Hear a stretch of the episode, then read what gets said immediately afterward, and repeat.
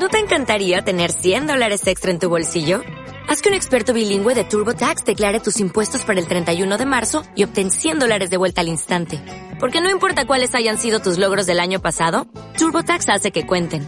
Obtén 100 dólares de vuelta y tus impuestos con 100% de precisión. Solo con Intuit TurboTax. Debes declarar para el 31 de marzo. Crédito solo aplicable al costo de la presentación federal con TurboTax Full Service. Oferta sujeta a cambios o cancelación en cualquier momento.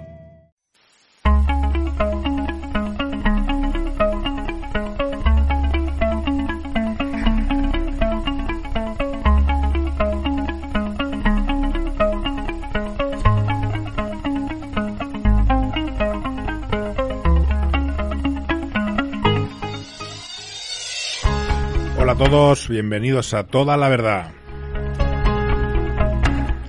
Bienvenidos una semana más a nuestra cita con el derecho en las ondas de Radio Granada. Como siempre, acompañado de José Luis Gómez Sousa, de Bufete Gómez Sousa y Asesoría GMG. José Luis, buenas tardes. Buenas tardes, Sergio. Y Antonio Zarzolobón, director de Abogado. Antonio, buenas tardes. Buenas tardes, Sergio. No sé si habéis caído que es el programa 50. Estamos de eh, aniversario. Aniversario total. Aniversario, Sí, programa sí. 50. Sí, sí, sí, sí. Parece que empezamos ayer, ¿eh? Aquello que empezó como... Qué, qué bonito, qué bonito Sí, llegar sí, sí, aquí. Número, número redondo, satisfechos, ¿no? La verdad que sí. Mucho, mucho. Muy bien. Y aquí el que habla, Sergio Ferrer del Bufete, Ferrer Molina, Bufete de Abogados. Comenzamos.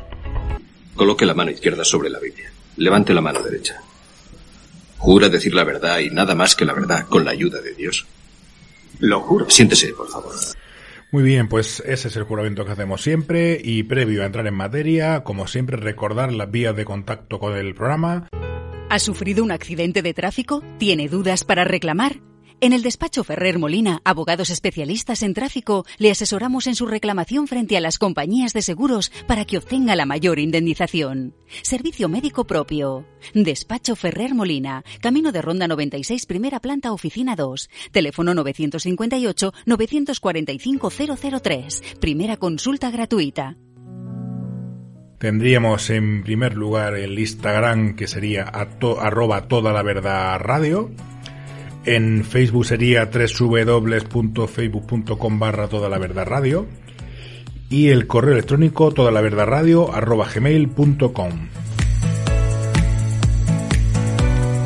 Y recordad también que en la plataforma de podcast eh, iVoox, eh, buscando la lupita Toda la Verdad, dándole a suscribirse, por ahí estar al día de todos los programas que emitimos, ya que una vez que se emiten en directo, a continuación lo subimos para que los oyentes lo escuchen cuando tengan a bien un ratito.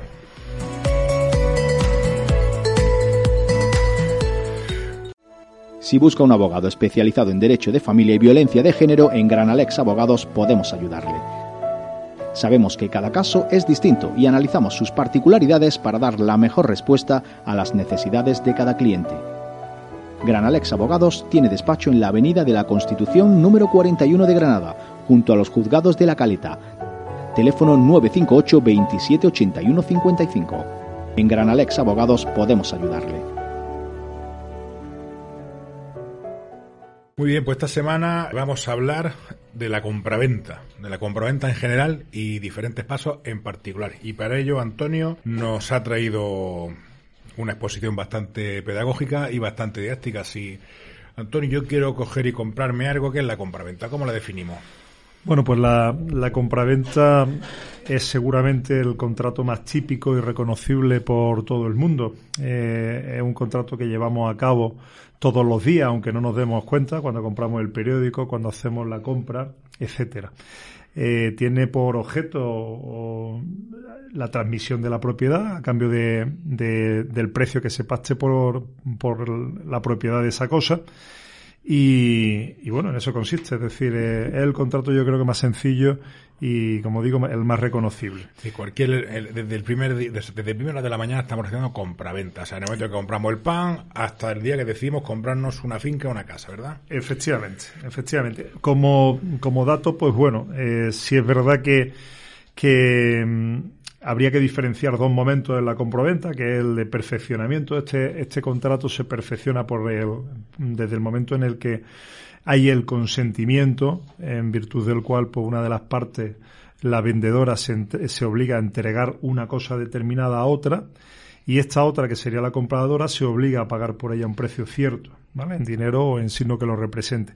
Y desde ese momento eh, la compraventa es obligatoria para ambos, aunque ni la cosa ni el precio se hayan entregado. Ese sería el momento del perfeccionamiento y luego hay un momento posterior que es el de la consumación de la compraventa, que es cuando se entrega la posesión y se paga el precio. Pero bueno, eh, en principio sería por diferenciarlo y sobre todo porque estas dos fases son muy típicas en la compraventa de inmuebles, que es lo que hoy vamos a tratar de... Realmente la propiedad se adquiere en el momento de la entrega, ¿no? De la... Efectivamente. La... Es con la traditio cuando se adquiere la propiedad pero la, la, la compraventa queda, mm, queda perfeccionada, es decir, el contrato de, con, el, con, el, mero consentimiento en cuanto al objeto de la compraventa y el precio a pagar por ella.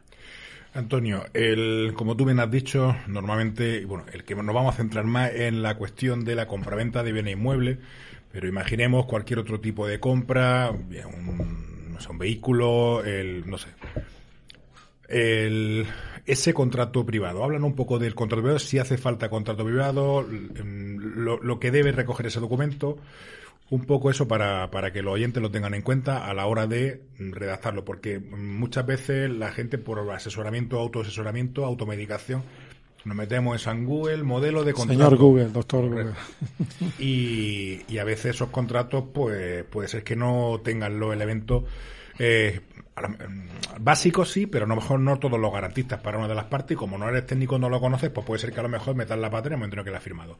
¿Qué debe de tener ese contrato? Efectivamente. Bueno, pues eh, hemos dicho que es un contrato muy conocido, muy reconocible, un contrato que realizamos a diario y multitud de, veces, ¿no? en multitud de ocasiones a lo, largo del día, pero no por ello es un contrato que, carezca de, cualquier tipo de complejidad o, que sea totalmente simple. En cuanto a la forma, es un contrato que se puede, eh, pactar o en cuanto a la forma puede ser verbal o por escrito. Si es cierto que en el una compraventa cualquiera puede ser, como decimos, verbal o por escrito. Vamos a comprar el pan y el contrato es verbal. Vamos a comprar el periódico, vamos a comprar ropa y normalmente el contrato es verbal. Ahora bien, en el tema de, bienes inmuebles, sí se exige el otorgamiento de escritura pública para hacer efectivas las obligaciones propias de, este contrato de compraventa. Eh, cuando se trata de un inmueble, ¿vale? En el resto de compraventas no, no siempre es necesario no, no es necesario, ¿vale? Y, por tanto... La, elevación a público... Efectivamente, la escritura pública es necesaria eh, por dos motivos, es decir, porque con la escritura pública pasaremos por caja, es decir, se pagarán los impuestos y después se eh, podrá acceder al registro de la propiedad si lo desea el, el adquirente, porque el registro de la propiedad es potestativo, es decir, no es preceptivo que nosotros eh, registremos eh, nuestras propiedades en el registro de la propiedad. Pero si queremos hacerlo, necesitamos escritura pública. Y también se exige eh, en estos documentos o en este, en este contrato de compraventa de bienes inmuebles el documento público, que es obligatorio por ley por el tema de los impuestos. ¿Y qué ocurriría si hacemos una compraventa y no, y no hacemos la elevación a, a público del documento? Si no se hace la elevación a público, si existe la compraventa, ¿vale? Cualquiera de las partes podrá compeler a la otra para que se le dé esa forma eh, de documento público, es decir, para ir a la notaría y otorgar escrituras públicas. Y luego lo que no podrá hacer no, no accederá al registro de la propiedad, no podrá acceder nunca al registro de la propiedad pero sí se habrá producido la compraventa. Pero cualquiera de las partes intervinientes puede exigir, ¿no? Puede exigir la elevación. Sí, sí, efectivamente. el, efecto principal es ese, pero sí es cierto que muchas veces se, se compra o se, se compra y se vende en, en un documento privado y, no se va, no se eleva público. Y esa compraventa está por ahí y en el futuro pues habrá que pasar por la notaría si lo que se quiere es finalmente llevarlo al registro de la propiedad, que es donde los bienes inmuebles deben de estar para tener esa seguridad en el tráfico jurídico. Vamos a ver, entonces, el... nos centramos en alguno en concreto, la compraventa de bienes muebles, inmuebles el, me refiero porque a efectos de que lo, las cuestiones comunes, las cuestiones comunes que puedan tener cualquier tipo de, venta de esa. Entiendo que habrá eh, algún tipo de problemas típicos que presente el, la compraventa en general, pero entrando en materia de los inmuebles en particular, ¿cuáles son los problemas que nos podemos encontrar en ese tipo de operaciones? Bueno, yo, yo creo que el, problema principal, sobre todo en, la fase del contrato privado, como hemos dicho, em, en la compraventa de inmuebles eh, hay como dos momentos diferenciados, que es el perfeccionamiento que se suele hacer a través del contrato de compraventa privado, eh, cuando tratamos de inmuebles se suele hacer por escrito. Y en muchas ocasiones las partes contratantes eh, prescinden del asesoramiento de un abogado o del asesoramiento debido. Y eso mm, da lugar a muchos problemas. Eh, da, lugar a muchos problemas porque se suele elegir mal las arras, se confunde mucho lo que es esa entrega, es decir, si hay varios tipos de arras que luego podemos entrar a verlo o no pero la gente normalmente piensa que las arras eh, son siempre las que se conocen como arras penitenciales, que es que el vendedor, si no mm, eh, concluye, si no consuma el negocio, tendría que devolver lo que se le ha dado más el doble y el comprador las perdería en el caso de que fuera el que desistiese del contrato. Estas arras que serían para que sean las que están en el contrato, tienen que estar específicamente detalladas. Muchas veces las confunde la gente y las pone o cree que esa va a ser la, solución, que pueden eh, desistir del contrato y para que esas arras funcionen debe de estar bien redactado. Y otras veces también porque hay otro tipo de arras, que serían las confirmatorias, en las que podemos entrar luego, que lo que se pretende es que el contrato vaya adelante. Es decir, en determinados contratos de compraventa, como muchas veces el objetivo de, ese negocio eh, es la inversión y esa inversión eh, puede interesar en un momento y en otro no, pues a la parte, a una de las partes le puede interesar que el contrato se lleve a término o incluso que haya una posibilidad de no llevarlo a término y esa falta de asesoramiento puede dar lugar a, problemas, es decir, a que contraten de una forma distinta a la que a la que lo han hecho. Sí, eso te iba a decir precisamente de lo que comentaba antes de esos modelos que nos descargamos de internet, porque como bien has dicho, eh, está hablando de la cuestión de la arra. El, contrato que se suele firmar es el contrato de arra, no dice contrato con el contrato de arra. Pero no son, hay tres tipos de arras diferentes. Y si en el contrato pone solamente arra, ¿a qué hace referencia de ese si, no te importa, Antonio, explica los tres tipos de arras que hay y cuando no se especifica, qué tipo de arras son las que está diciendo el contrato. De acuerdo, pues mira, eh, hay, se, mide dos o tres tipos, ¿vale? Eh, habría como dos bloques, las arras confirmatorias y las arras penitenciales. Las arras confirmatorias, como dice el nombre, lo que pretenden es que el, el contrato de compraventa se lleve a término, es decir, se produzca, que no haya posibilidad de desistir de ese contrato. Y luego estarían las arras penitenciales que sí permiten el desistimiento.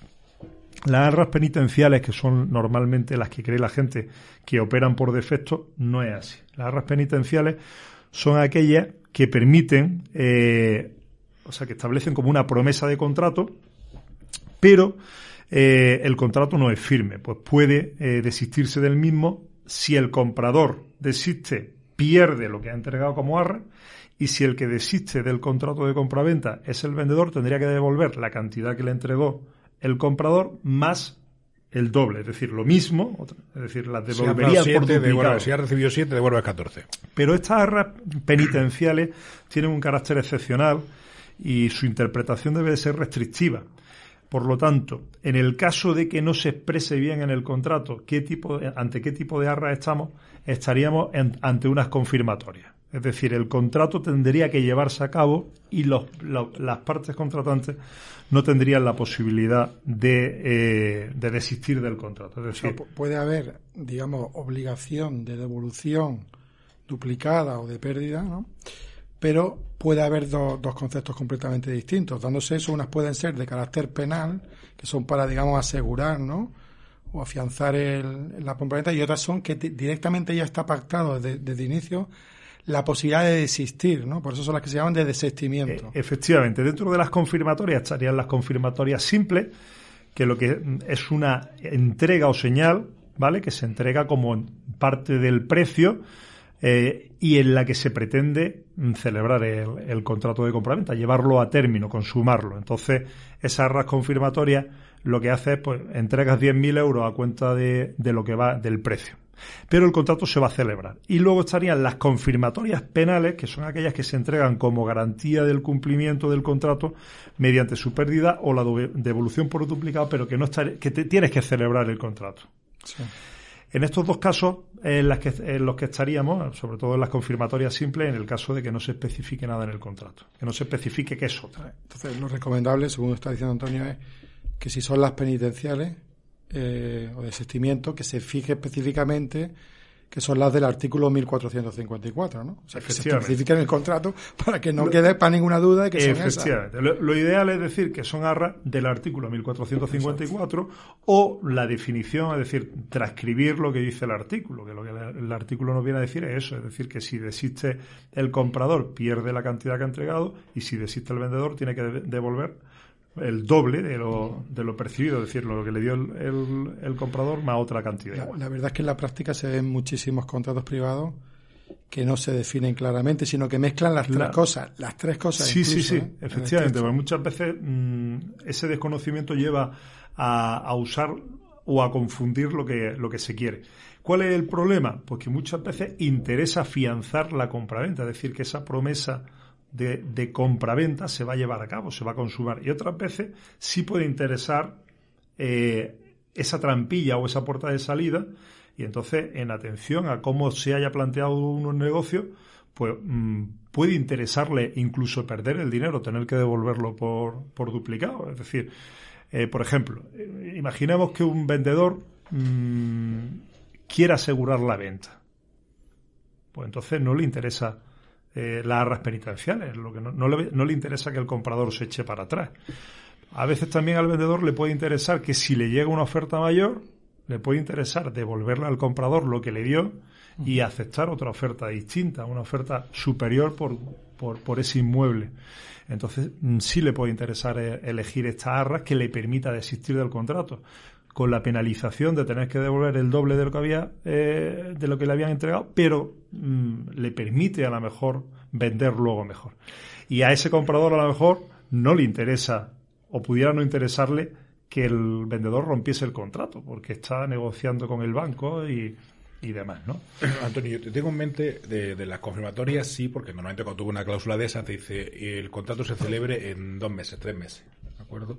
Y si no se celebra, por la parte por la que no se haya podido llevar a cabo, pues será la que eh, tenga esa sanción, ¿no? Pero, mm, ¿me puedes poner un ejemplo de las confirmatorias? ¿También se establece un plazo o cómo sería?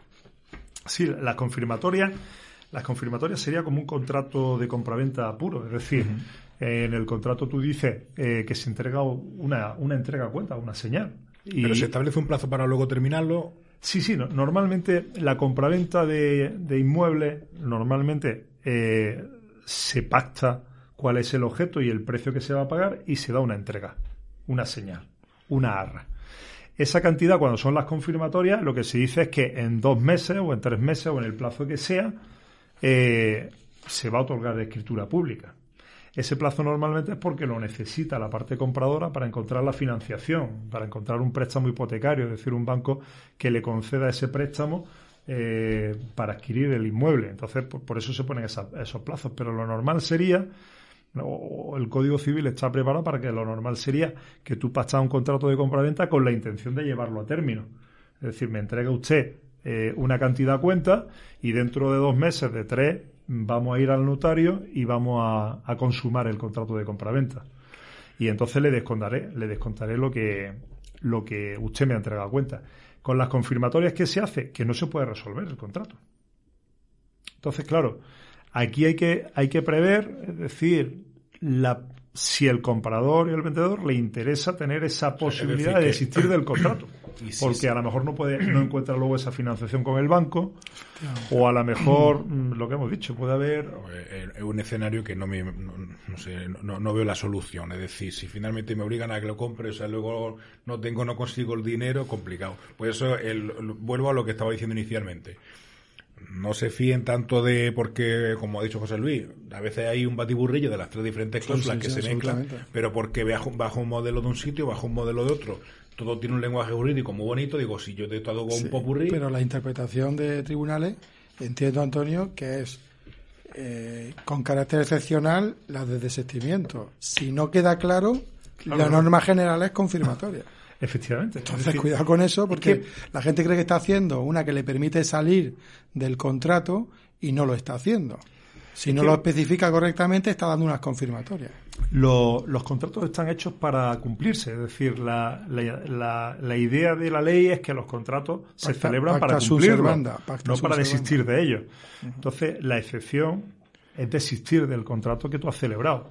Se supone que cuando uno entra, claro, el problema es que en una compraventa de inmuebles eh, hay mucha gente que se mete de, una forma eh, valiente, por decirlo de alguna forma, cuando todavía a lo mejor no, no ha tanteado si va a adquirir, le van a conceder la financiación que necesita. Y por esa, por esa eh, situación es necesario ser mm, prevenido y, prever que a lo mejor no puede llevarlo a término. Por eso en estos casos, es decir, en previsión de que pudiese ocurrir cualquier tipo de cosa, esta es la típica cuestión preventiva porque cuando luego te llega pues un cliente, mira, que yo había firmado este contrato que finalmente el banco no me lo ha dado, no puedo hacer frente y aquí me están exigiendo que, vaya para adelante. ¿Y ahora qué hago? Entonces, antes de eso, el asesorarse de forma conveniente. Hilando con lo que está diciendo Antonio, ¿cuáles son entonces las obligaciones que tienen las partes? Pues las obligaciones de las partes, mm, las obligaciones del vendedor sería eh, la entrega y el saneamiento de la cosa. La principal es entregar la cosa objeto de la venta y luego una vez que está entregada, hay una obligación de saneamiento. Eh, ¿La entrega qué es? Pues poner en poder y posesión del comprador eh, la cosa, ¿vale? Normalmente en el, en, el caso de la compraventa de inmuebles, el otorgamiento de la escritura pública equivale a la entrega de la cosa objeto del contrato, salvo que en la escritura eh, se dedujese otra cosa distinta, ¿vale? Lo normal es que cuando se eh, salvo que la escritura pública no diga que no se ha dado la entrega de la cosa, eh, se entendería que se ha entregado. Y luego, la, el, saneamiento. El saneamiento es eh, la obligación. El saneamiento por evicción. que, que las cosas estén de forma correcta. Que eso yo me lo encuentro muchas en el despacho con la compraventa de vehículos de segunda mano entre particulares, que eso da una de problemas, una de problemas brutales porque no solamente lo que tú vas a contar ahora, sino que en, eh, eh, eh, la compraventa de, los vehículos, ahí sí que llamo más la atención a, los oyentes. No se fíen de esos contratos que hay porque... ¿Te acuerdas que ya hicimos un programa cuando que estuviste explicando bien lo que era el cuerpo cierto y cómo se ha extendido ese concepto del cuerpo cierto que en, en, origen estaba previsto para cuestiones de las fincas rústicas, correcto. Y ahora el cuerpo cierto es absolutamente un coche cuerpo cierto. Pues sí, sí, ¿qué quiere puede decir ser de otra forma. Claro, y ahora me encuentre que es que está el motor hecho por su... Pues resulta que si tú tienes conocimiento o eres espíritu en la materia o mecánico, olvídate. Y el plazo que tienes para reclamarle, el que te ha vendido son seis meses, además, que esto los, los, oyentes, lo que es la prescripción y la caducidad, es un plazo de caducidad, es decir, que no se puede interrumpir. Pasan los seis meses y se acabó. Así que cuidado con la evicción. Antonio. Sí, bueno, pues la, la evicción es que eh, es obligación del, del, del vendedor entregar la cosa y eh, bueno, que, que, la cosa sea, es decir, como, como se, se, pretendía vender. Es decir, mediante el saneamiento, eh, el comprador, o sea, el vendedor responde de la posesión legal y pacífica de la cosa vendida y también, como tú has dicho, de los vicios o defectos ocultos. Es decir, hay dos tipos de saneamiento. Este, esta posesión pacífica, eh, legal y pacífica, eh, sería el saneamiento por evicción, que tiene lugar cuando se priva al comprador por sentencia firme y en virtud de un derecho anterior a la compra de todo parte de la compra, de, la cosa comprada. Es decir, imaginaros que se vende una finca rústica y una parte de la finca rústica podía haber sido expropiada o puede venir de una herencia y tiene un trozo menos del que se pensaba, o podría venir eh, de una cuestión litigiosa y no es toda la finca lo que se pensaba, ¿vale? Pues eso podría ser un saneamiento por evicción, ¿vale? y el vendedor responde de este saneamiento por evicción aunque nada se diga en el contrato. Pero sí se puede pactar en el contrato que el vendedor no va a responder de la evicción. Por eso, de ahí viene la, importancia de un asesoramiento, porque estaríamos hablando de vicios ocultos. Si, si, son vicios que no son ocultos, que son conocidos por el vendedor, es otra, es otra cuestión. Si te ponen esa cláusula en un contrato Efectivamente. Y no, entiende lo que está firmando, es un problema serio. Es un problema muy serio. Es decir, uno tiene que, conocer que está, que está comprando y si esta cláusula opera o no opera. Porque, eh, por ejemplo, en un piso, en un inmueble, un piso, una casa, eh, el saneamiento por evicción puede ser tubería, eh, puede ser el tema de electricidad, puede ser que la piscina esté más o menos allá, es decir, están liberando al vendedor de unas obligaciones o de, responder de un saneamiento de una eh, que, a lo mejor es importante, ¿no? Y, y ¿qué puede, qué puede pasar con este saneamiento por evicción? Pues que hubiera una reducción del precio, es decir, es decir, que sabiéndolo hubiese continuado efectivamente reduciendo el precio o que sabiéndolo no continúe. Efectivamente, efectivamente. Entonces, de ahí la importancia a cómo contrate ya sea una parte contratante o la otra. Es decir, el vendedor mm, puede cubrirse la espalda cuando no sabe si lo que vende eh, tiene algún vicio, renunciando el comprador por medio de esta cláusula a, a, ese saneamiento, o el comprador, en atención a lo que compra, puede decir, mire, yo esta cláusula no se la firmo porque a saber lo que puede pasar luego. Entonces son cláusulas que con un asesoramiento pues se puede se puede saber un poquito mejor. Y aquí sabemos algo de plazo para este tipo de cuestiones, si aparece una vez celebrado el contrato y demás. Sí, eh, bueno, el plazo está limitado, como tú decías, a, los seis meses, si no recuerdo mal, porque claro, bueno, a que salga el vicio, ¿no? Pero cuando tú lo comentabas antes, cuando tiene la cualidad o la condición de perito del comprador, será siempre seis meses desde la celebración del contrato porque se entiende que conocía o que podía conocer sí, lo el estado de la cosa. Déjame que me dé una vuelta con el coche a ver cómo está. y luego, en esa vuelta de cinco minutos no te ha dado tiempo a ti a ver que está la caja de cambio nada más que regular. Antonio, una de las preguntas típicas que nos hacen siempre los clientes eh, ¿tengo que entregar la cosa vendida si no me han pagado el precio? Esa, es, mucho. es la pregunta del millón. Pues no, el vendedor no está obligado a entregar la cosa vendida si el comprador no le ha pagado el precio o si se ha señalado en el contrato un plazo para el pago. Es más, el vendedor no está obligado a entregar la cosa vendida cuando se haya convenido eh, un aplazamiento para el pago si después de la venta el, el, vendedor descubre que el comprador es insolvente y pudiera no haber un riesgo a perder el precio. ¿Vale? Obviamente, salvo que el comprador afiance el plazo. Pero bueno, la, la, pregunta es que si el vendedor eh, no ha recibido el dinero, no tiene por qué entregar el cumplimiento de una parte. Efectivamente, normalmente de la otra. Eh, eh, cuando se otorgan escrituras de, de compraventa, ya sea con préstamo hipotecario o sin préstamo hipotecario, es en la notaría cuando se entrega la cosa y se recibe el precio. Es raro eh, aplazar el precio. En, en, algunas ocasiones, cuando no hay financiación de préstamo eh, por parte de un banco, sí es verdad que se hace, a mí me gusta poco, la verdad, con, con condiciones resolutorias. Se, se aplaza parte del precio. Es decir, se llega a la notaría, el comprador llega con dinero, a lo mejor no viene del banco, o que no quiere recurrir al banco, o que ha recurrido pero le falta una parte, y entonces el 20%, por ejemplo, se aplaza a, posterior del otorgamiento de escritura pública y se hace una condición resolutoria, es decir, si no se paga en este plazo, se resolverá y pero esos temas dan luego muchas veces problemas. suelen acabar en incumplimiento suelen acabar pueden pueden o pueden con, con, mucha frecuencia hacerlo y luego los problemas suelen ser muy muy suelen ser grandes porque eh, si el que ha comprado mm, realiza una adaptación o, o realiza ciertas mejoras eh, pinta o mm, se muda. luego hacer la condición resolutoria eh, trae muchos problemas.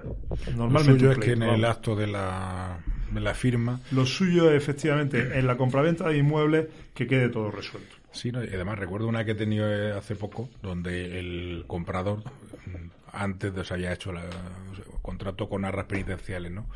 Y con condición de que en dos meses se le va a público, pero ya dice, bueno, yo ya puedo, era un campo chiquitito. Yo quiero ir ya preparando no sé cuánto, digo, no.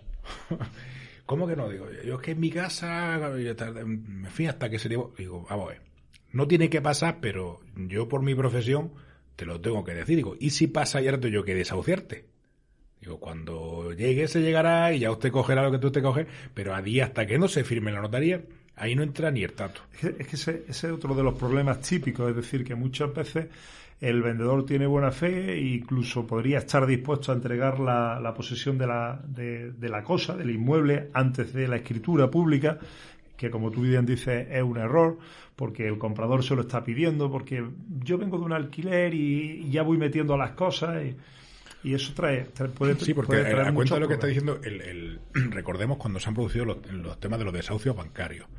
No hablamos de desahucios por lo que lo que quiero hablar ahora no es desahucios por impago en una renta decir cuando a ti te expulsan de la vivienda el, cuando dicen me están echando de mi casa Mm, no se está discutiendo la propiedad. La propiedad ya es de quien, el banco, del fondo, de quien sea. Lo que se está discutiendo es la posesión, es decir, ese propietario que ya es dueño del bien porque no se haga, no se ha liquidado la, hipoteca, quiere recuperar la posesión. Es decir, ya no, no fue tu casa desde el momento en el que se dejó de pagar y se inició ese procedimiento. Entonces, que hay que distinguir, antes decía José Luis, o sea, lo que la propiedad y lo que es la posesión. Que puede, lo conveniente es que vayan a la, a la par. Adquieran la propiedad y en el mismo acto también adquieran la posesión. Porque luego puede dar lugar a estos problemas La entrega de posesión previa a la formalización de la compraventa es un error garrafal. garrafal. Y hay gente que te viene al despacho y te comenta eso. No, yo le voy dando las llaves ya para que metan los muebles y tal. es que yo, me cabreo, ¿no? en ciudades como Granada, que la gente va tan justa, es tan apurada muchas veces, eh, en un porcentaje alto, eh, el que te compra normalmente está casi ya en el aire, es decir, ha dejado un alquiler o lo va a dejar el mismo día que va, a hacer la escritura pública y necesita ir haciendo la mudanza eh, o necesita y, está apretándolo al vendedor. Y el vendedor lógicamente cuando uno vende lo que quiere es vender y ponerle todas las facilidades pero muchas veces esta suele ser un error. Eso es como lo que ocurre con esta profesión que tenemos que una de las cosas que nos enseña la facultad es a cobrar. Porque nos enseña, tenía que haber una, una asignatura que sería, enseña usted a los abogados a cobrar, porque no, no sabemos cobrar, efectivamente. Porque que resulta, muchas veces llega la gente con el problema y está precisado y no sé cuánto, y es verdad, pues es el momento de cobrarle por lo menos una provisión de fondos. ¿Por qué? Porque cuando soluciona el problema ya se acabó la urgencia. Y ya, pues ya me paso, esta semana viene mal, por, ahora estoy en la playa, pues, pues, lo mismo. Si se te va metiendo ya en la casa, oye, que mira, este mes no, porque viene mi suegra que no sé cuánto, y al final se va posponiendo, se va posponiendo, y ya, al final, no va, puede que no vaya adelante la, la, la, operación y además se tenga que gastar el dinero en un abogado que eche ese tío. Entonces, Precaución, precaución. Eso es que es un poquito el, perfil que muchas veces se da en un porcentaje eh, amplio de, la sociedad, es decir, la picaresca un poquito de, no esperarse hacer las cosas bien en su momento, sino querer, si te lo voy a comprar ya voy entrando y el otro, pues bueno, se ve también en la tesitura de, me ha firmado, me ha dado, por ejemplo, 10.000 euros, cómo esto no va a ir para adelante y demás y, luego trae problemas. Y la recomendación debe de ser siempre que cada cosa se haga en su momento, es decir, que, que los derechos eh, se adquieran en su momento y, no antes de tener derecho a ellos.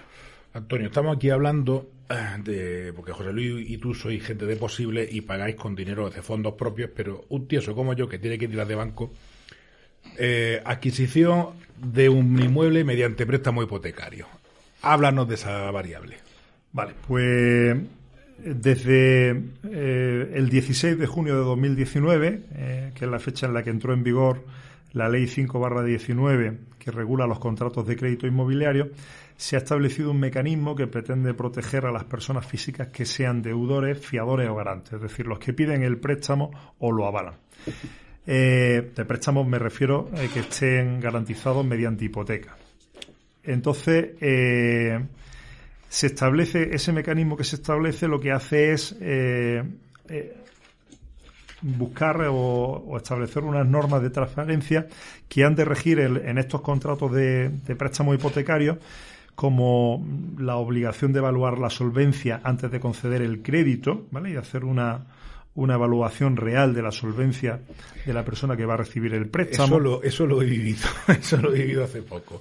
ha sido brutal, es decir, porque es que de hecho el director de la sucursal me decía, mm, estamos hablando de una casa que compro y se la compro a un fondo americano.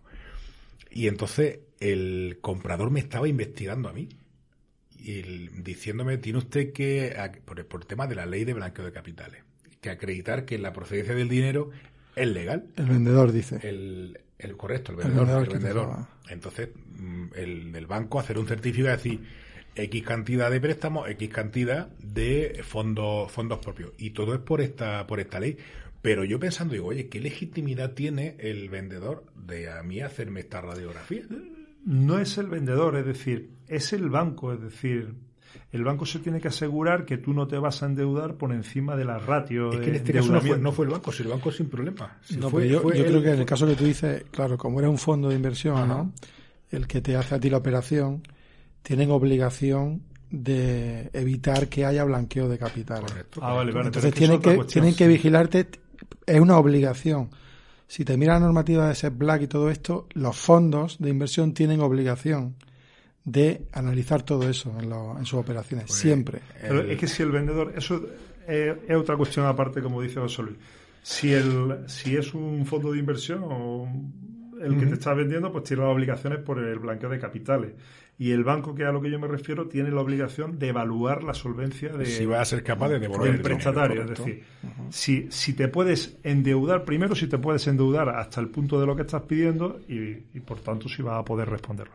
Pero es que esta ley también incluye, pues, mm, una información básica en su publicidad para evitar que lleve a engaño o a confusión al público o a los potenciales prestatarios.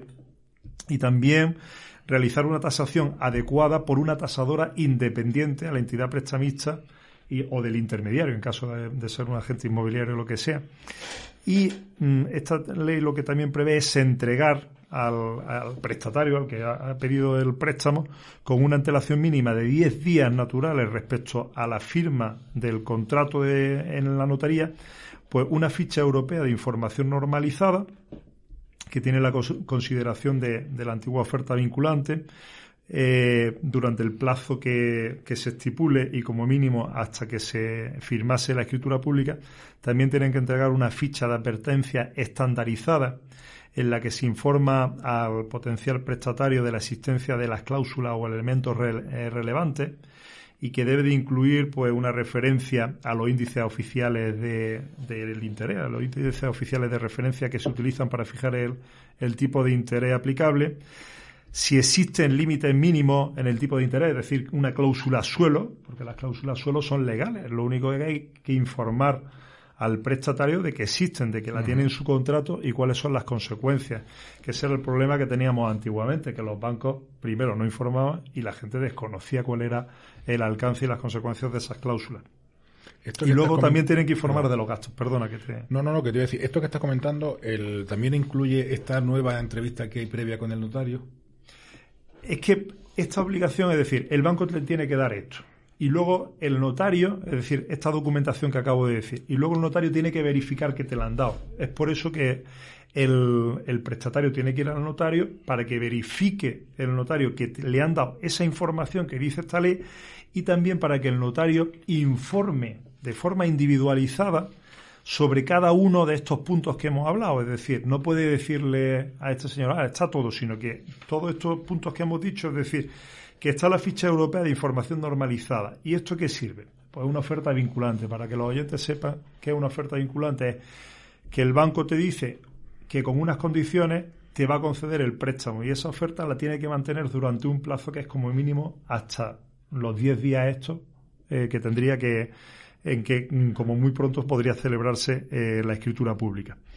El notario también tiene que decir si cada una de, de esas eh, cláusulas o de, de, esas condiciones del préstamo, pues cuál es la repercusión y demás. Y eh, tiene que hacer como un test el notario, no sé si eso lo hiciste tú también, eh, Sergio, en esta última compra que has dicho, en la que se concrete cuál es la documentación que el banco le ha entregado y cuál es la información que le ha dado al prestatario. Sí, sí, sí. Mi profesor estaba, estaba recordando todo eso, pero supongo que todo esto ha sido a raíz, por, por eso, de toda esta cuestión de, de las cláusulas, por, como tú estabas bien diciendo, que no se trata de que sean eh, ilegales, sino la cuestión es que estén informadas. Claro, esta ley ha cambiado las reglas del juego, ¿vale? Eh, antes de esta ley eh, había, una, había una normativa que es la que se ha puesto a prueba en los juzgados y se ha visto que, que no ha funcionado porque los bancos eh, funcionaban con una falta de transparencia y una falta de información precontractual y la gente que contrataba no sabía muchas veces pues que tenía una cláusula suelo como se ha demostrado eh, en los juzgados. Y por eso mm, esta masacre con respecto a los bancos. Primero los bancos lo hicieron con sus clientes y luego los juzgados pues eh, han puesto cierto orden a pesar de, de, ellos mismos, ¿no? A pesar de resistirse y ser eh, desde Europa, desde el Tribunal de Justicia de la Unión Europea en muchos casos, eh, cuando han ido reconduciendo a la situación que debería de haberse dado. Entonces, para romper con esta situación, se produce esta ley, se olvida el tema de la transparencia y ya por ley, es decir, de forma imperativa, esta ley exige que un, comportamiento por parte de los bancos y esos derechos de los prestatarios, de las personas que van a solicitar el préstamo hipotecario, es irrenunciable. Es decir, es ilegal, sería nulo renunciar a cualquiera de los derechos que tienen. No se puede hacer. Eh, tienen que recibir esa información, tienen que ir al notario y si no lo hacen, estaríamos ante una nulidad de pleno derecho. Y esta, y esta ley también ha puesto orden en el tema de los gastos, en el reparto de los gastos, qué tiene que pagar el, nota, el, banco, qué tiene que pagar el cliente del banco. Que eso, eso te quería comentar ahora, pero pero voy a entrar eso de yo meter en notaria cuando sean los, los gastos. Si cuando se lleva a cabo una operación de compraventa de un inmueble a través de financiación por parte de un banco, en, el, en la notaría eh, va, va a haber dos operaciones. Y para que veamos la diferencia que hay entre una y otra, a efecto de lo que estábamos comentando en cuanto a, lo que firmamos con el banco, cuando se compra, compradora, comprador B, son dos personas físicas, había una negociación, el, el precio, cuando la entrega y demás, hay, hay esa negociación. Si es un contrato en el sentido de que tenemos, podemos tener todo en mente. Esa será la primera operación. Pero luego va a haber una segunda, que este contrato con el banco son los contratos de adhesión, donde negociación ha habido nula. Por eso esta garantía que estás explicando, ¿verdad, Antonio? Sí, eh, los contratos con los bancos al final siempre son contratos de adhesión. Es decir, hay dos tipos de contratos, eh, los que se llevan de tú a tú en los que negocias y estos contratos de adhesión en los que no negocias. Con un banco, por mucho que queramos pensar que negociamos, no negociamos. Es decir, lo único que podemos aspirar es a maquillar eh, alguna condición, pero nunca negociar con el banco. Es decir, el banco te va a conceder un préstamo eh, dentro de un, de, un esqueleto. De, y te va a hacer esa investigación que hemos dicho, van a ver si eres capaz de devolver el dinero, te voy a decir los plazos en los que me lo puedes devolver, te voy a establecer la cuota, en fin, esa es la cuestión, o sea, que en el momento en el que tú vas al banco, eh, estás cediendo la negociación, o sea, tu margen es mínimo, un 5 o 10% si, si llega a ser así, ¿no? Así que esas serían las dos operaciones que serían. Entonces, Antonio, nos vamos a la notaría, si no recurro a banco, únicamente escritura de elevación a público, lo que has dicho inicialmente. Efectivamente, una escritura pública de compraventa y se ha terminado. Eh, recurro a financiación. Habría dos hipotecas, dos actos. Habría, bueno. Perdón, perdón, dos hipotecas, dos escrituras. Dos escrituras, ¿no? Sí, te había entendido. Eh, efectivamente, primero se, se, realizaría la compraventa y a continuación, en una escritura posterior, protocolos consecutivos, el préstamo hipotecario. Por eso muchas veces los bancos eh, no quieren que salga el vendedor de, la sala hasta que no se haga la segunda escritura, a pesar de que el vendedor no es parte de la segunda, de la segunda escritura, que sería la de préstamo hipotecario, en la que solo serían parte el, comprador y, el banco, como prestamista y como prestatario. El, en cuanto a gastos, donde hay financiación propia, la escritura de compraventa, ¿quién la paga? Bueno, mm, por ir un poco por orden, la tasación, ¿vale? Sí, no, eso el, el, cuando vayamos a la parte de, la financiación, digo, cuando entre particulares, ¿quién es el que tiene que hacerse cargo de esa escritura? los gastos según ley, normalmente casi toda la parte, la mayor parte la va a pagar el, comprador, ¿vale? Casi todos los gastos mm, de, notaría van a ser del comprador, ¿vale? ¿Por qué? Eh, bueno, mm, por ir por orden. El primer gasto, si, si es de tú a tú, como tú dices, sería la notaría. ¿Vale? Eh, la notaría está, son aranceles, por lo tanto, los gastos están regulados por el Estado. Mm, los precios pueden oscilar entre 600 y 1000 y algo euros dependiendo del precio del inmueble. Por ejemplo, un piso de 100.000 euros, pues se pagarían aproximadamente 850 euros de notaría. Uno de 250.000, unos 1.000 euros. Es decir, varía poco a pesar de la, de la gran diferencia. Es decir, por 100.000 euros de, valor de, de precio de, del, del, inmueble serían 850, por 250.000 estaríamos hablando de unos 1.000 euros. Luego, el siguiente gasto que tendría sería el registro de la propiedad, que los honorarios también son aranceles y suelen situarse entre 400 y 650 euros. Y luego estarían los impuestos. Los impuestos dependen del precio del inmueble y si es de si es nuevo o de segunda mano. Si es, nuevo, pues se paga IVA, eh, que en 2021 es el 10%.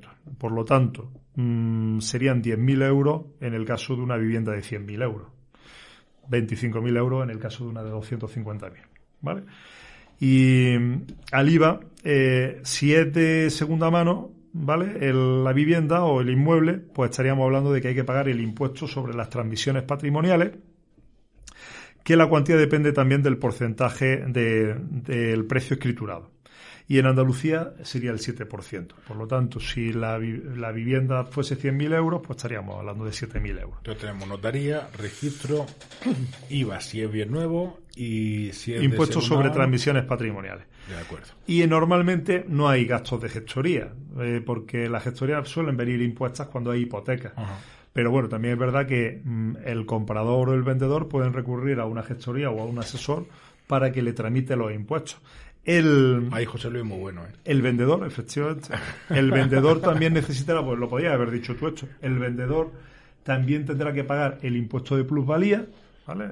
Antes he dicho, el IVA o el impuesto sobre transmisiones patrimoniales lo va a pagar el comprador y el vendedor el, el, impuesto de plusvalía al ayuntamiento donde radique el inmueble. Ahora que ya han sacado la, la, ley. La nueva ley. Sí, no, yo lo digo por experiencia porque José Luis me ha gestionado todo en la gestoría suya de la GMG y lo han hecho estupendamente. Entonces, estamos hablando de, de A ver si lo pregunto a él. Claro, entonces, ahora nos vamos a la parte mala. El, nos vamos con el banco. Y entonces, a esto que estamos diciendo, ¿qué le añadimos? Vale. Efectivamente lo has dicho perfecto. A eso le, añadimos lo siguiente. Es decir, ¿qué nos dice la ley que hemos estado eh, comentando antes? Esta, esta, ley que está vigente desde 2019 pone un poco de orden en lo, lo, que tiene que pagar el banco y lo que tiene que pagar el, el, cliente del banco, el prestatario. ¿vale? Entonces, la tasación del inmueble le corresponde al prestatario, es decir, al cliente. Y los de gestoría le corresponden al banco. ¿Vale? Antes todos los pagaba. Hay que recordar que antes todos, de forma indiscriminada, se trasladaban al, al cliente. ¿vale? La el, fecha del año, incluso un par de latigazos. Efectivamente. El banco también asume el coste de los aranceles notariales de la escritura del préstamo hipotecario. Y las copias, el que las solicite. Antes también las pagaba el cliente. Esta ley también nos dice que los gastos de inscripción de las garantías del registro de la propiedad corresponden al prestamista, es decir, al banco. Es decir, ¿a quién le interesa inscribir la hipoteca en el registro de la propiedad por si algún día tiene que ejecutar esa garantía? Al banco. ¿Quién debe de pagarlo? El banco. Antes, ¿quién lo pagaba? El cliente. Esa fue una de las motivaciones que aparecen de la sentencia claro, afectado claro. Es decir, ¿quién le interesa que esa garantía eh, quede elevada a público a usted? Pues paga usted esa garantía. Caballero. Efectivamente. Antes, no obstante, el banco repercutía todos estos gastos que hemos dicho de forma indiscriminada en el cliente. Y luego, el impuesto de transmisiones patrimoniales y actos jurídicos documentados antes le tocaba al cliente, al, presta, al prestatario, y ahora también. ¿eh? La ley sí dice que le, le, corresponde a él. ¿vale? Por lo tanto, eh, lo que hemos dicho, la tasación de la casa, pues bueno, pues ya, ya hemos y dicho a, que... Y, el, y, algún segurillo que otro también, ¿no? Bueno, ya luego todo lo que le metan, es decir, comisiones, comisiones de apertura, seguros y todo lo que le puedan meter, porque normalmente el juego del banco va a ser eh, condicionar el tipo de interés o las bonificaciones del tipo de interés a la contratación de productos bancarios, como Correcto. son los seguros, domiciliar nóminas y un largo o larguísimo, etcétera. Eh, bueno, eso serían más o menos lo que los gastos de, de la compraventa cuando hay préstamo hipotecario. Entonces, cuando eso, cuando el... De hecho, hay muchos, simuladores, muchas páginas web de portal inmobiliario donde cuando ya se establece el, el precio, te, te ponen abajo una estimación de los gastos. Normalmente en una compraventa, ya no sé, por lo que has dicho ahora, Antonio, en cuanto a ese reparto que ha habido a raíz de esta ley, ¿no? Porque dicen entre un 12, 13, un 15% de la operación. Eso lo, sigue, te hago a tanto alzado y más o menos lo que tú me puedes decir. O a raíz de esa división ya no puede, ya no es tanto. Puede ser que sea menos de la operación o estaremos más o menos en esos márgenes todavía de gastos que podamos tener en una compraventa con todo esto que hemos comentado. Es decir, si yo voy a comprar una casa en 100.000 euros, prepárese usted unos 100... Échale, échale un 10%. 10%. Sí, yo, yo diría que sí, échale un 10%. Siempre se ha dicho que un 10% porque aunque ahora el, el, el comprador que es el prestatario, el que le pide el, préstamo al banco, eh, tiene menos gastos que antes, los costes importantes son los impuestos, que siguen siendo los mismos para, para el comprador. Por lo tanto, como referencia, pues que piensen en el 10% y, y es un poco más. Bueno, normalmente el 10% se agota con el impuesto. Si, si es, si es nuevo, sí. Cuando, suelen ser operaciones de segundas transmisiones son 7% más. El resto de gastos en torno al 10, 10%. Antes era el 8 y ahora ha bajado. sí, ha bajado del 8 al 7. Vale, pues como colofón, antes de terminar, Antonio, eh, un titular sobre esto. El, como consejo a los oyentes para una compraventa. Bueno, la, la compraventa es una de las inversiones, o si no la inversión más importante que se hace en la vida. Mm, sin hablar de hijos, que eso lo hemos hablado en, otro, en otros programas. Entonces, eh, a mí me sorprende muchas veces que la gente no se asesore para, para hacer una inversión de tales características y, y muchas veces llegan situaciones al despacho que, que dan pena que dan pena porque son chavales jóvenes muchas veces que trabajan eh, muy honestamente, que tienen un salario muy justo y de repente ves que han hecho una barbaridad, es decir, que va contra sus intereses y que puede provocarles que, que, pierdan pues a lo mejor esa entrega que habían, que habían realizado porque eh, han puesto una cláusula de que iban, iban a otorgar escritura pública en un plazo muy corto y que si no se producía ahí, pues a lo mejor eh, perdían el dinero o una cláusula resolutoria. Es decir, como mm, ha dicho José Luis, como hacen híbrido, le abocan o a perderlo o a plitear. Y, muchas veces no, no tienen la capacidad de, de perder ese dinero eh, durante el tiempo del pleito o de tener ese dinero congelado, pleitear y no adquirir otra vivienda porque lo van a perder ese dinero que tenían pensado invertir en la casa en un alquiler durante el tiempo de un pleito. Se dan, se dan situaciones, la verdad es que, que son lamentables con, con, lo fácil que sería, creo yo, pues mm, asesorarse, porque es lo que digo. Yo quiero añadir una cosa y es que se ha observado mucho en los despachos que llevan mucho de esta materia, ¿no? De operaciones de compra-venta de viviendas, que hay un antes y un después de la crisis financiera. O sea, antes de la crisis financiera la gente iba a los bancos y eran amigos de los bancos y todo el mundo maravilloso. Ahora detectamos mucha gente que te llega al despacho para asesorarse en el proceso completo de compra de una vivienda y del préstamo hipotecario. Te dicen, no, quiero que me lo hagas tú entero. No quiero tener ningún problema. Antes la gente no. Antes, O sea, ahora sí que hay más actitud preventiva por parte de los clientes. También, os quiero decir una cosa. Eh, es noticia de que mm, en estos últimos meses se han vendido más inmuebles que en, los 10 años anteriores. Es decir, desde 2008 no se habían vendido tantos inmuebles como ahora. El, al final, bueno, el, el dinero busca, busca refugio y siempre lo, los bienes inmuebles es un sitio donde se, tradicionalmente se suele invertir para, para eso. Pues Antonio José Luis, muchísimas gracias. Gracias. Pasamos a las vías de contacto con el programa. ¿Ha sufrido un accidente de tráfico? ¿Tiene dudas para reclamar? En el despacho Ferrer Molina, abogados especialistas en tráfico, le asesoramos en su reclamación frente a las compañías de seguros para que obtenga la mayor indemnización. Servicio médico propio. Despacho Ferrer Molina, Camino de Ronda 96, primera planta, oficina 2. Teléfono 958 945 003. Primera consulta gratuita.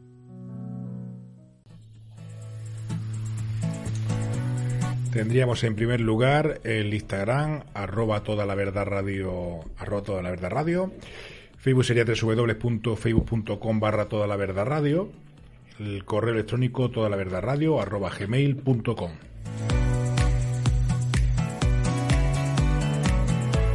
El, el, programa, como digo, si en la aplicación de podcast Evox, buscando en la lupita toda la verdad, se pueden suscribir y estarán al día de los programas que se vayan emitiendo. Y también recuerda que no lo digo nunca, porque como estamos en emisión online, luego a efectos del podcast, el programa se puede escuchar también a través de la página web del, de la emisora www.erradiogranada.es y lo digo porque nos están escuchando desde Alayora en Menorca mi amiga Olga a la que le mando un cariñoso un cariñoso saludo. Pues dicho esto, pasamos a nuestra agenda cultural si busca un abogado especializado en derecho de familia y violencia de género, en Gran Alex Abogados podemos ayudarle. Sabemos que cada caso es distinto y analizamos sus particularidades para dar la mejor respuesta a las necesidades de cada cliente. Gran Alex Abogados tiene despacho en la Avenida de la Constitución número 41 de Granada, junto a los juzgados de la Caleta. Teléfono 958 27 81 55. En Gran Alex Abogados podemos ayudarle. Empezamos con José Luis, que nos trae un nuevo volumen a nuestra biblioteca jurídica. José Luis, ¿qué nos trae esta semana? Pues traigo un libro sobre un juicio muy importante, un juicio histórico, y que se puede considerar como el, el mayor juicio de la historia. De hecho, el título del libro es Nuremberg, el mayor juicio de la historia. El autor es James Owen y es un libro de 2007 y se ocupa eso de, de desmenuzar con precisión todos los acontecimientos que ocurrieron durante el famoso juicio de, de Nuremberg, que como sabéis a- condenó a los dirigentes nazis eh, que sobrevivieron a la Segunda Guerra Mundial. José Luis, a los de medio pelo. A los de medio Bueno, a los de medio pelo, eso ya es una cuestión que en el libro, en el libro viene bien explicada. Eh, pero sentó un precedente importantísimo en la humanidad, que es el, el tema de los crímenes contra la humanidad, ¿no? Un precedente que después se ha podido aplicar en otros eventos históricos como Yugoslavia, Ruanda, Irak todo esto.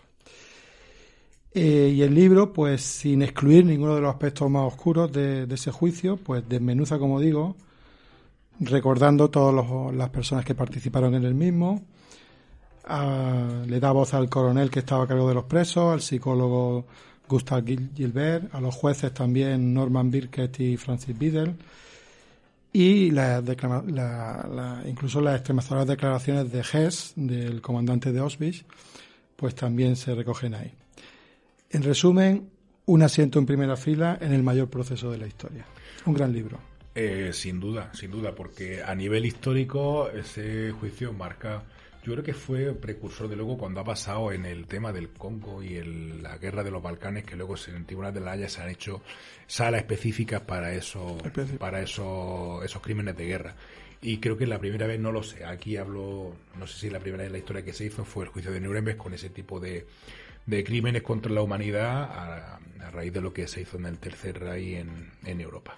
Pues sí. tomamos nota, José Luis, muchísimas gracias. Antonio, ¿qué nos traes para esta semana? Bueno, hoy voy a dar un cambio porque me he encontrado aquí con, una serie de Netflix que se llama Secretos del Deporte.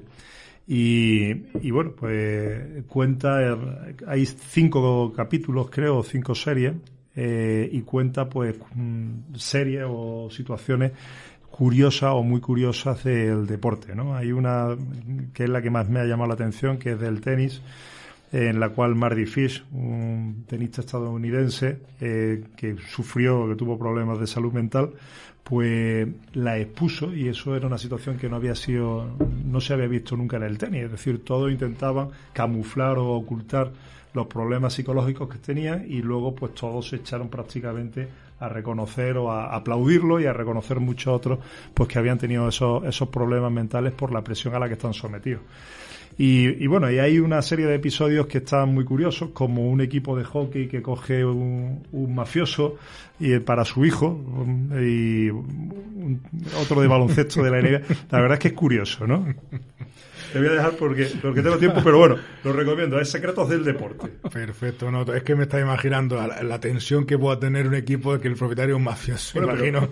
que se- Pero saben, es que que si, saben que si pierden, no sé, esa semana no, no, no sé. Pero es buenísimo porque el tío tiene para camuflar sus operaciones, eh, tiene eh, una empresa de basura, ¿no? Hombre, y, eh, y- Escobar y tenía el tres equipo taxis, era era la empresa de taxi- de taxistas más rentable del planeta. el, el- el equipo era como los basureros, ¿no? Y, y bueno, y el, el equipo se lo compra el mafioso a su hijo porque se había lesionado, le gustaba el hockey y se lesiona. O sea que realmente es que es Eh, no el guion para el una, primer para caso una película, el- no te lo puedes ni creer. El rey tal o en no sé cuánto que compra el equipo y dice, y mi niño juega. En Estados Unidos, y además Y le ficha- el niño con 120 kilos y, y tiene por narices que jugar titular porque el padre dice, mi niño juega. Sí, sí, pues esto igual, es decir, es un equipo de segunda y le ficha a jugadores a los mejores de primera. Es algo, es algo de verdad de guion de película.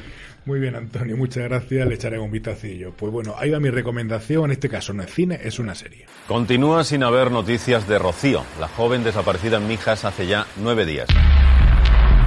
Nadie vio a mi hija en ningún sitio. Yo sabía que algo malo había pasado. La policía ha encontrado en una urbanización de San Pedro de Alcántara un cadáver en avanzado estado de descomposición y con signos de haber sido calcinado. La única sospechosa es Dolores Vázquez. Era como si lo dieran por hecho que era yo y ya no había nada más. Yo no tenía ni voz ni palabra. Tienen a una persona como principal sospechosa del crimen y resulta que ha mantenido una relación de pareja sentimental durante una serie de años con la madre de la asesinada. En aquella época hablar de una relación sentimental entre dos mujeres era algo absolutamente impensable. Se esperaba de una mujer en esa situación que se derrumbara y el hecho de que no lo hiciera fue muchísimo en su contra. Eso estaba construyendo un personaje de una mujer desalmada, la lesbiana perversa. Lo he dicho y lo pienso. Tú has matado a mi hija, eres la asesina de Rocío. Encontramos al acusado, doña Dolores Vázquez Mosquera, culpable del delito de asesinato. Culpable del delito de asesinato. Pobre señora, lo que tuvo que vivir. Pobre señora, lo que tuvo que vivir, porque este procedimiento creo que fue el primero de los primeros donde se aplicó la, el jurado. ¿no? el jurado. Y viendo un poco para documentarme a la hora de explicar un poco la sinopsis y demás, eh, era muy coincidente en diferentes publicaciones que decían eh, el caso Bánico es un error judicial que sucedió en España en un ambiente de histeria popular creado por los medios de comunicación. Entonces, el, ha sido donde abiertamente se le ha culpado. Y de hecho, cuando se ve la. Es una serie documental, son eh, seis episodios, está francamente bien hecho. Protagonistas, pues está por un lado la madre de la chica, Alicia Hornos, de la pobre eh, Rocío Banicos que, que, murió asesinada, y Dolores Vázquez, que fue la señora que se acusó de asesinato. El, bueno, hubo un movimiento me mediático tan brutal que hablan dos, dos jurados, uno sí con la cara descubierta, otra, otra no. Y se sinceran un poco la evolución que tuvo el, el asunto. Y efectivamente esta señora estuvo 519 días metida, encarcelada y detenida, o sea, en cualquier caso privada de libertad, por un, por un error judicial. Lo recomiendo mucho porque, el, visto este caso, que es una señora de la calle, nos puede haber pasado a cualquiera se emite en una plataforma de streaming que no voy a decir nombre porque no me han regalado la suscripción, de aquí le arrojo el guante. Así que, y ya está, pues dicho esto, nos emplazamos, nos escuchamos. José Luis Antonio, muchísimas gracias. Gracias, Sergio. Gracias, Sergio. Un saludo a todos.